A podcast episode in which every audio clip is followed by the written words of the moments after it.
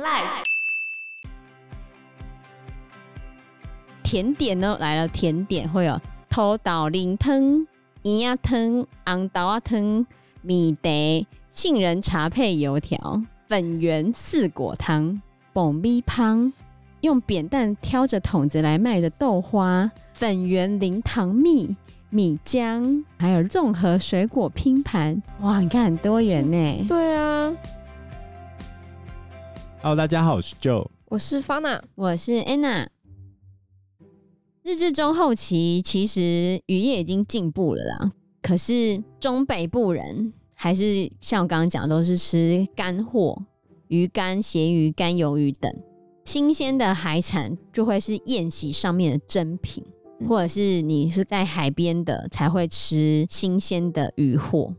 而且日治时期，其实台湾菜烹调算是很清淡的，真的吗？相对清淡啊，就是是指一般人吃的那些菜吗？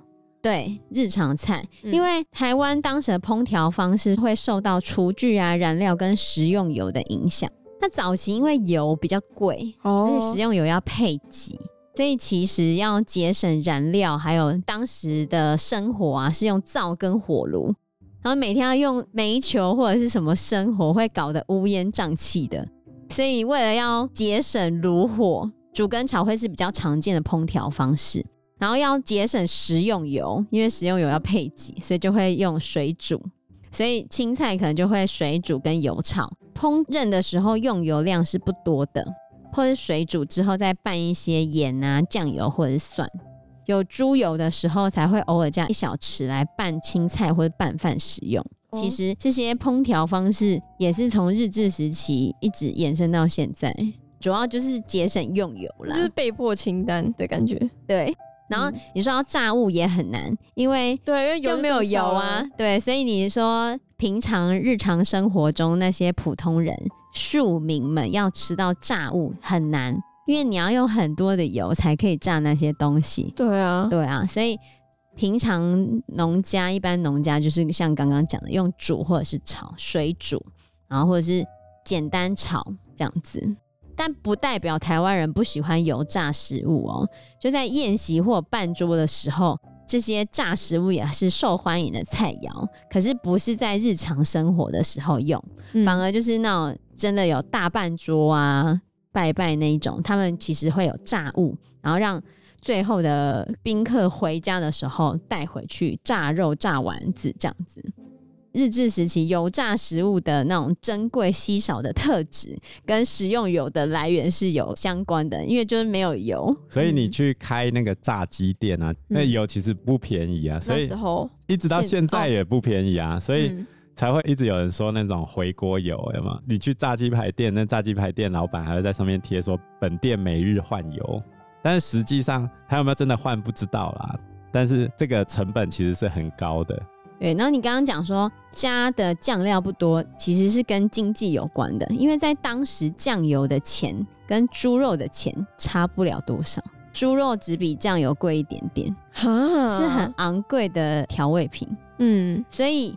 比较有钱的人家，酱油用的量会比较多，盐巴用的量会比较少；比较穷的人家，就是盐巴用量会比较多，酱油用量会比较少。哦，对，所以烹调方式其实会跟当时的食用油的限制，或者是调味料的价钱，然后会影响每一个家庭的烹调方式。有钱的就会在那些食用配料的用法就会不一样，但是虽然调味料很有限。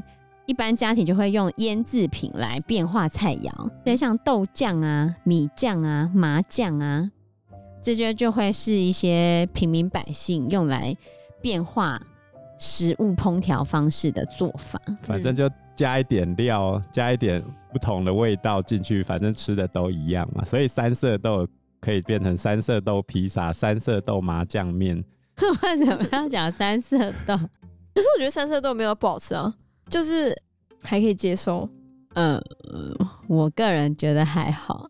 好，所以在一九五零年代，台湾家庭的日常菜肴就会像刚刚讲的主食是米饭、地瓜这些搭配，然后还有副食，像刚刚讲腌制品啊，然后还有这些烹调方式，构成了台湾家庭的常见菜肴。反正靠山吃山，靠海吃海。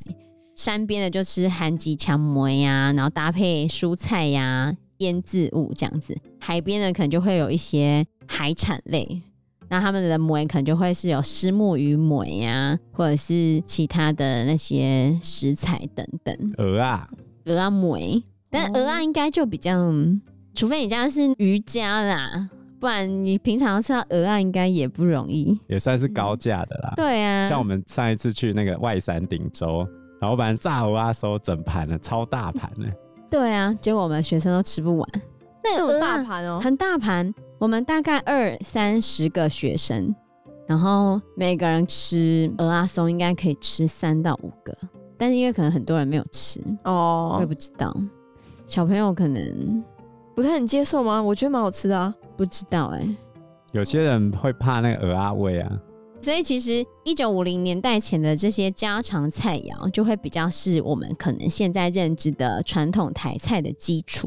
对，就是像刚刚讲的在地食材呀、啊，会有一些腌制食物的衍生菜，然后烹调方式比较简单，嗯、因为没有油，嗯、口味偏咸，因为早期酱油很贵，所以台南为了让它不要死咸，他们就加糖。对。可是糖也不是也蛮贵的吗？对啊，对啊，所以有钱人才对对有办法。所以你会发现，如果烹调多样化，或者是味道比较多元，就要有钱呐、啊。穷人家就只能吃这些腌制食品的变化，那就会是我们比较想见的偏庶民的台菜哦，在日治时期。然后这边还有介绍一些有趣的节庆食物，我觉得节庆食物就跟日常生活又不太一样了，就过年的时候或者过节的时候会吃的东西，嗯，我觉得很有趣哦。像过年的时候会吃甜粿，有吃过甜粿吗？甜桂，对，甜桂，加糖的甜的桂，对。红龟粿吗？不是红龟粿，甜粿啊。哦，我知道，我知道。或红豆甜粿。嗯，在里面加什么？红豆啊，就加红豆，对，甜的红豆的桂。没有吃过泥桂吗？我觉得我对桂的印象好像没有很哦，黑糖的那种年糕，对啊，年糕煎的那一种吗？对，有一些会拿来煎。不对，我觉得煎的那种很好吃，也可以炸啊，也可以炸。嗯，对，是好吃的。对，我以为是另外一种桂，咸的桂跟甜的桂的差别。是，就是过年的时候都会啦，有一些会有甜的贵，哦、有些地方的年糕是有咸的口味，嗯、像可能会加花生啊、猪肉啊、菜脯啊、芋头啊等等的，哦、然后也会有花桂嘛，花桂就是甜的，嗯、呃，就是黑糖的，然后菜桃桂啊、菜包啊、菜包，它是糯米或者是再来米制成的外皮，里面会包一些花生、萝卜干或者是咸菜、豆干等等。它其实就是有包财的吉祥含义，把那个财物财宝包在里面，所以民间会讲说：甜粿过年，发粿发钱，包啊包金，菜头贵做点心。低贵是拿来过年的，嗯，花贵是让你换有钱诶，包啊包金就是你那些菜包是包金钱在里面，啊，菜头贵是点心，嗯、就是这是四大年节的糕点。糕点类。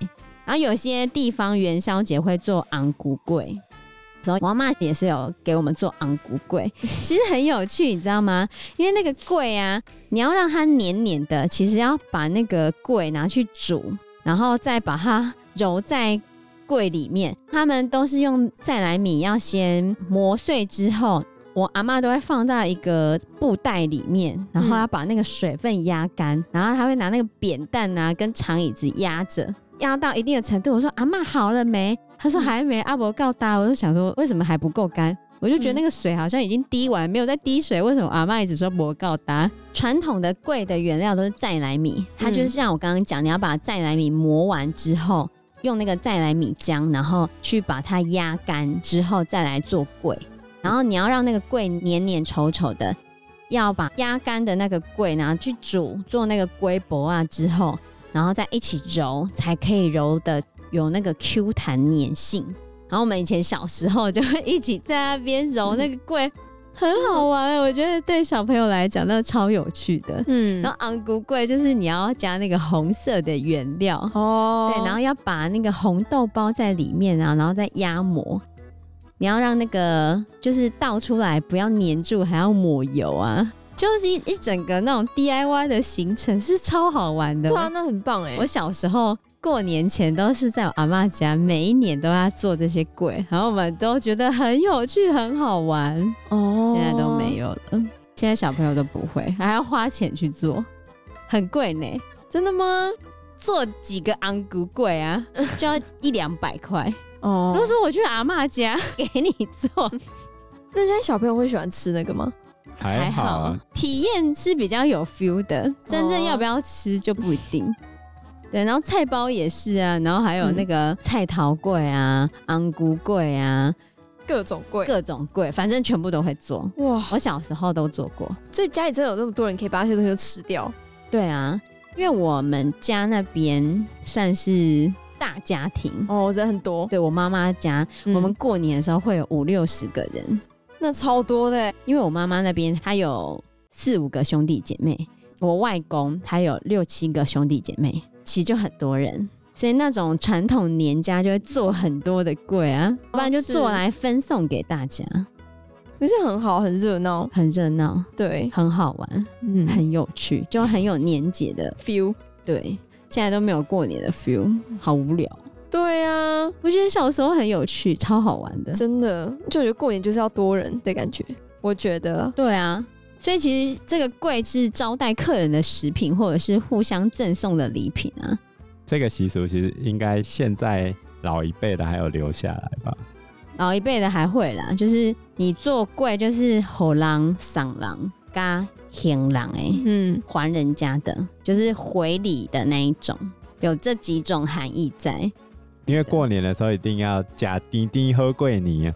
我以为你要讲假滴滴谁好吸？也是啊，就是吃甜的比较喜气啊。对啊，而且其实商家过年是不能催贵的。早期你如果那一年家里有人往生，你是不能做贵的。那这时候。亲戚就会送你甜贵来让你过年用，就不会自己做来送。对，就不能自己做，也不能自己拿来送人家。早期有一些禁忌在，所以年节的食物就是有那种交换的含义，交换礼物感。对对对。然后当时很多年菜也很有趣啊，像常年菜，你知道常年菜的意思是什么吗？该不会是长寿吧？哎、欸，非常好。可是我觉得常年菜有点苦味。常年菜就是会用芥菜或者是菠菜来煮啊。如果要用芥菜的话，会用煮过鸡鸭猪肉的汤或者是大骨汤，把芥菜熬到很软，让那个芥菜有油脂的香味。可是它煮不烂啊，所以你要煮很久。但是现在大家没有时间，以前那种都会在炉火上面，然后就一直煮，一直煮，一直煮，煮很久啊，煮到它很软烂。然后入味，就煮半天以上那种。对，但是他多年都在最讨厌年菜排行榜排名领先哎。我觉得那是因为煮的不够久，你没有吃过那种煮的很久很入味的，那应该很好吃，好吃。而且吃它的时候，在过年吃是有门道的哦，不能咬断哦，不能分两口，这样年寿才能长长久久。啊，这样一次吃下去哦。你可以把它咬烂，但是不能把它咬断。好，所以要整条吃进去，这样。那要挑小条一点。那鱼就是年年有余嘛。然后韭菜代表长长久久，贡丸鱼丸因为它是圆的，就代表团圆这样子。然后做贵的时候不能说不好听的话，你说吵闹或者是说难听的话，贵就会做的不好或画不起来。那这样贵真的是一个很稀奇的东西。富贵吉祥啊！哦，所以贵其实是年节的食物，只是现在也会变成哎、欸，菜市仔买些也大杯的贵了。早期那个是节庆的食物，很具有代表性。然后除夕的菜肴也会非常的丰盛。在一九三零年代后期到一九四零年代，台南家里的除夕桌上会有烤乳猪哦。烤乳猪也太高级了吧？对啊，烤乳猪。烤鸡、炸鱼，或者是用料丰富的卤面，哇，那这样吃很粗糙哎。台南，台南人最会吃东西啊。嗯，那经济普通的家庭也会准备鱼肉那些料理，平常吃不到鱼啊肉啊，就是这时候就会吃。嗯、台湾的烤乳猪主要是从广东这边来的，在广东这个地方，烤乳猪已经烤了超过两千年的历史了。在西元前一三七年，那时候有一个南越王。他的墓里面出土的陪葬品里面有专门烤乳猪的烤炉跟叉子哦，真的哦？那么久之前就在烤乳猪，而且清朝的时候烤乳猪还是满汉全席的菜色之一。一般来说哈，就会选择大概五公斤的乳猪，宰杀之后把腹部剖开，取出肋骨，然后把它撑开来，在上面用慢火慢慢烤，然后烤出来乳猪的猪皮烤得很光滑的话，叫做光皮。然后也可以用猛火烧烤，在猪皮上面涂到油，然后最后它就会变成金黄色，叫做麻皮乳猪。那乳猪的特点就是皮比较薄、比较脆，然后肉非常松嫩，它的骨头香酥。吃的时候如果把乳猪片成比较小的，肉少皮薄，所以叫做片皮乳猪，然后再沾一点乳猪酱来增加风味，嗯，比较好吃。嗯，听起来真的超好吃的。对啊，所以你看，台南当时一九三零到一九四零，台南过年竟然可以吃烤乳猪，哎，对，有钱人家啊，部分有钱人家。琉球还有一种吃法，就是把三十五天大的乳猪沾味噌汁，就是沾味增汁，然后来吃。那另外，除了节庆之外呢，还有那种半桌。这种庙会节庆或者是婚丧喜庆啊，就会有半桌的方式。除了大饱口福之外呢，还可以跟同乡人士联络友谊。然后一般民众啊，半桌可能是十二道菜，嗯，像就有讲的那个十二道菜，最后是那个养乐多。有一些地方是十八道菜，然后可能二十四道或者是三十六道。可是如果到二十四道或三十六道的话，它就不会是同一批人吃。它可能就是会有很多人来吃，会分两到三轮来吃，然后也可能会有同样出现的菜，比较上层阶级的菜色，食材比较珍贵啊，摆盘会比较讲究，然后食材就是鸡、鱼、鸭、鳖、蟹、虾，所以你看当时还是会吃鳖，现在真的就比较少了。中下阶层的宴席就会以平日少吃的鸡、鸭、鱼肉为主，然后主要叫肉多。吃得饱，分量大，最后的那一道菜通常要你可以打包回家。对，养乐多同一部。不是，人家他这边 最后会有那个什么甜汤、咸点心呢、啊？什么养乐多？这边甜汤是芋头甜汤，芋头那时候没有养乐多，还有那什么鸡蛋花糕、欸，哎，杏仁豆腐，鸡蛋花糕是什么？鸡蛋糕哦。所以这个半桌的习俗菜色就是没有那么高档，但是也是蛮丰富的，就是以肉类为主。只是我们现代人不太吃那么多肉类蛋白质，因为我们肉实在吃太多了，所以我们回头去吃菜。现在菜的价格一直涨上来，葱都已经涨到一斤两百多块。就是那个办桌的习俗，会是比较重视达到口腹之欲之外，还可以有人跟人的连结，喝点小酒啊，划酒拳啊，对，人情关系、社会网络的建立这样子啊。哦，是。那这时候的日常点心跟街头小吃，哦，街头小吃是什么？这时候日常点心就是会有。面食类啊，粽类、馒头类哦。啊，吃粽子 当点心，对，对。还会有寿司、红豆汤、和果子、三明治、饼干，跟现在很像啊，跟现在很像，嗯、但是就是你会有那种汉人的、跟日本人的、跟外国人的感觉，哦嗯、所以过去农家点心其实不是我们想的点心，它是要吃饱补充体力的，就像我刚刚讲的。粥饭面食类啊，像米苔棒，还有粿，或者是在外面的小吃摊吃大面、意面、冬粉等等。就在日治时期的吃面，小麦制品主要是点心，稻米是主食。所以你看那时候的点心是面食哦，吃面当点心，有没有很特别？不会哦，幼儿园也是吃面当点心啊，下午三点吃面呢、欸，是这样吗？哎、欸，是日常点心呢。哦，新竹就是米粉，我们现在叫吹粉，对对对，因为里面加的是玉米，不是真的米。这是作为宵夜或者是餐间的点心。餐间点心吃这么好啊？对啊，米粉。我们现在都吃泡面了。所以在一九零八年，日本人的调查有指出，台湾人最常吃的面类就有米粉、大面、面线、冬粉、豆签、岛签。岛签在南部比较流行了。大面是什么？大米就是比较粗的面，面线就是比较小的面。大面比较粗，然后越煮越 Q。台中这边的大面，它还会煮成大面羹。大面羹就是里面加油葱酥啊、虾米啊、碎萝卜干跟韭菜。那大面比黄面跟白面都还要粗，下滚水煮熟之后，面汤会稠稠的，尝起来有点黏黏，又不会太黏，所以叫做羹。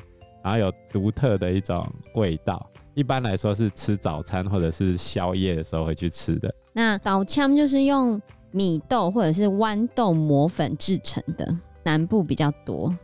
岛腔最传统的就是丝瓜跟鹅啊，然后加盐跟糖，都很台南料理一定要加糖，再加上鹅啊煮到熟，再用太白粉勾芡。岛签的口感有点类似面条啊。比较有名的有三个地方，就是基隆庙口、台南盐水。跟新营这三个地方，嗯，难怪我没吃过，因为我都没有去这些地方吃岛签，相对比较少见。嗯，然后炒大面或炒米粉，就擦米跟擦米混，有时候就是宴客时候也会当人多时候的点心。所以那时候台湾面摊贩售的面类就会包括蛋仔面、切拉米，还有意面。意面通常会加蛋。然后蛋仔面就是台南很有名嘛，面就跟平常的面一样，然后吃的时候会有热跟蔬菜，还有肉啊，然后虾汁掺一些乌醋跟胡椒这样子，嗯、然后因为是挑担出去卖的，所以叫做担仔面。在台南的那个旅馆都可以煮啊，自己自助。然后切拉米那个切其实是那个摇动的动作的意思，就是你要把那个面放到。煮面的那个竹勺上下晃动啊，嘿嘿，那个就是那样晃来晃去那个动作，所以叫切拉米。那它里面会有一些瘦肉啊、卤肉汤汁跟豆芽菜。如果加钱的话，就可以加一些猪油渣啊、红烧肉啊等等的这样子。那听起来也是很好吃哎、欸。你哪样不好吃的？拿一个俄罗斯料理来拼一下。对，来放哪？你们俄罗斯的点心是什么？饮食风格真的不一样。对啊，你们的点心是什么？他们就是那种糕点啊，蛋糕比较油的那一种。对，蛋糕甜的，甜的，甜的，很重口味，配茶的那一种。起司口味的吗？也不是，会加一些果酱之类的。可是果酱是外加还是包在里面的？都有，很甜的。对，蛋糕。对，因为要配茶，茶就是偏苦嘛，或者配咖啡，就是类似这种甜。所以俄罗斯的点心就是糕点，糕点糕点偏多。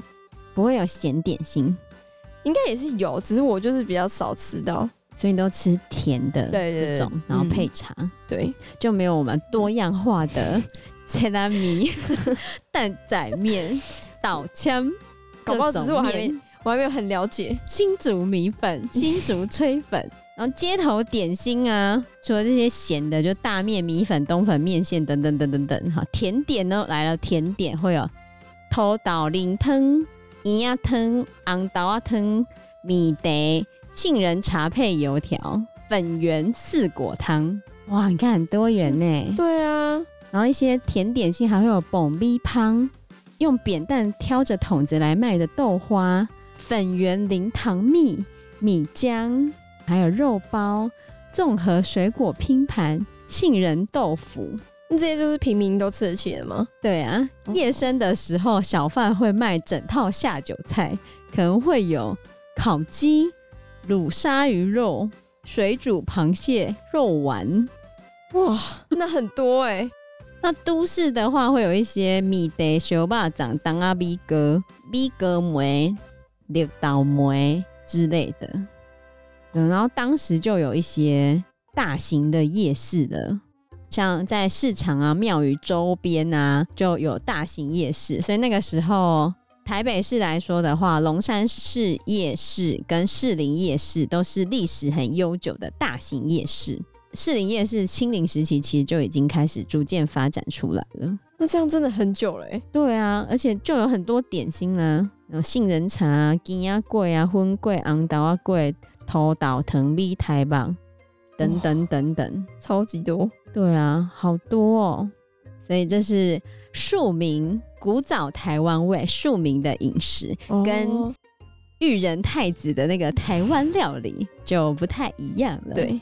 就会发现，这个可能会是我们现在比较想象中的台湾的菜，可是料理跟菜又不一样了，就是听起来的味阶其实就是有不太一样的感觉，而且那时候小吃也会比较好像难登大雅之堂的感觉，所以日治时期其实就是像刚刚讲的分成。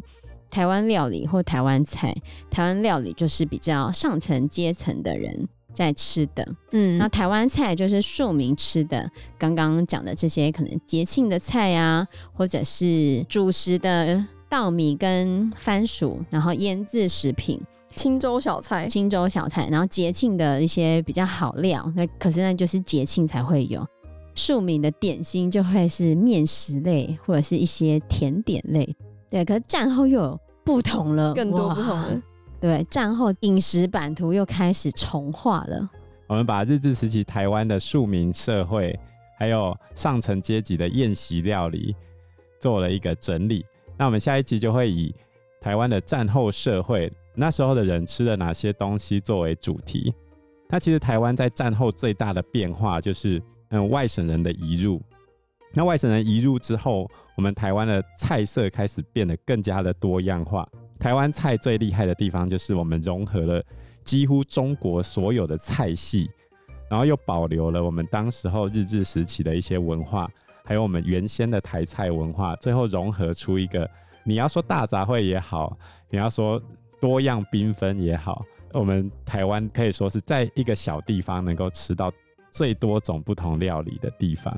对，最多元。最包容、嗯、最缤纷，各种菜系都有，真的。对，而且你如果再加上现在的很多新移民的菜色再加进来，那就更多了。对，超厉害的。对啊，嗯。那我们下一集就来介绍政府迁台之后的台湾料理喽。好，那我们这期节目就先到这边，谢谢大家，谢谢大家，拜拜。拜拜。